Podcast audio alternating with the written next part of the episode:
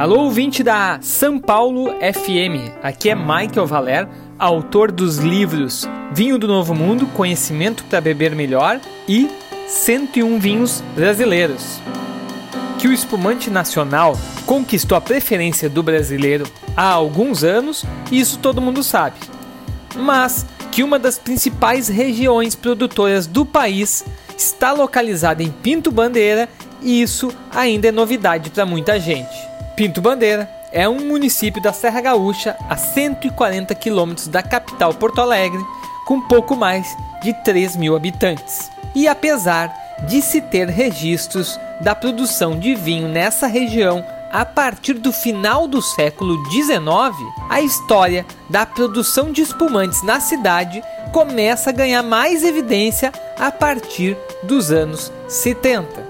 Como um dos principais personagens dessa história está o chileno Mário Gais.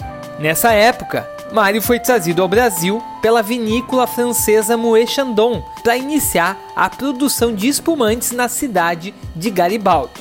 Enquanto ele desenvolvia seu trabalho na Chandon, Geise também fazia pesquisa de terroir nas proximidades, até descobrir a região de Pinto Bandeira e montar sua própria vinícola fundada em 1979.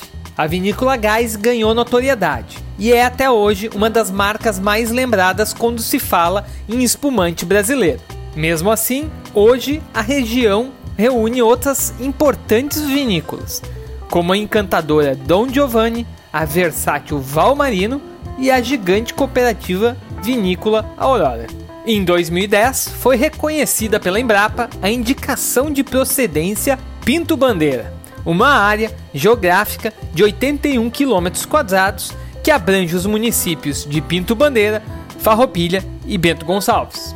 Uma das regras dessa indicação de procedência é que os espumantes finos devem ser elaborados exclusivamente pelo método tradicional, que é aquele método em que a segunda fermentação acontece na garrafa. Essa regra ainda diz que só podem ser utilizadas as uvas das variedades Chardonnay, Pinot Noir, Riesling Itálico e Viognier. Mas a indicação também permite e regimenta a produção de moscatel espumante, vinhos finos tranquilos brancos, rosados e tintos.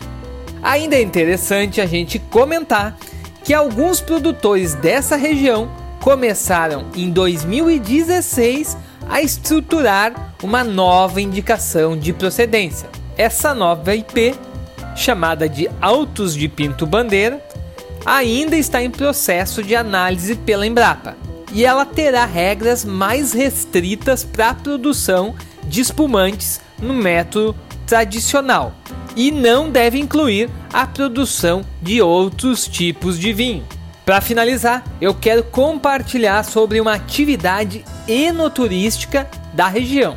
A Asprovinho, Associação dos Produtores de Vinho de Pinto Bandeira, tem realizado nos últimos anos o evento de celebração da vindima dos produtores do município.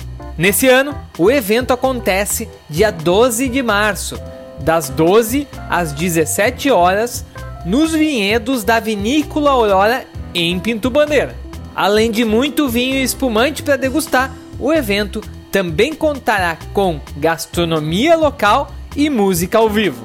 Os ingressos para a celebração da Vindima 2022 devem ser adquiridos de forma antecipada através do site wine-locals.com. Então, pessoal, por hoje é só. Eu fico por aqui e bora beber bonzinhos!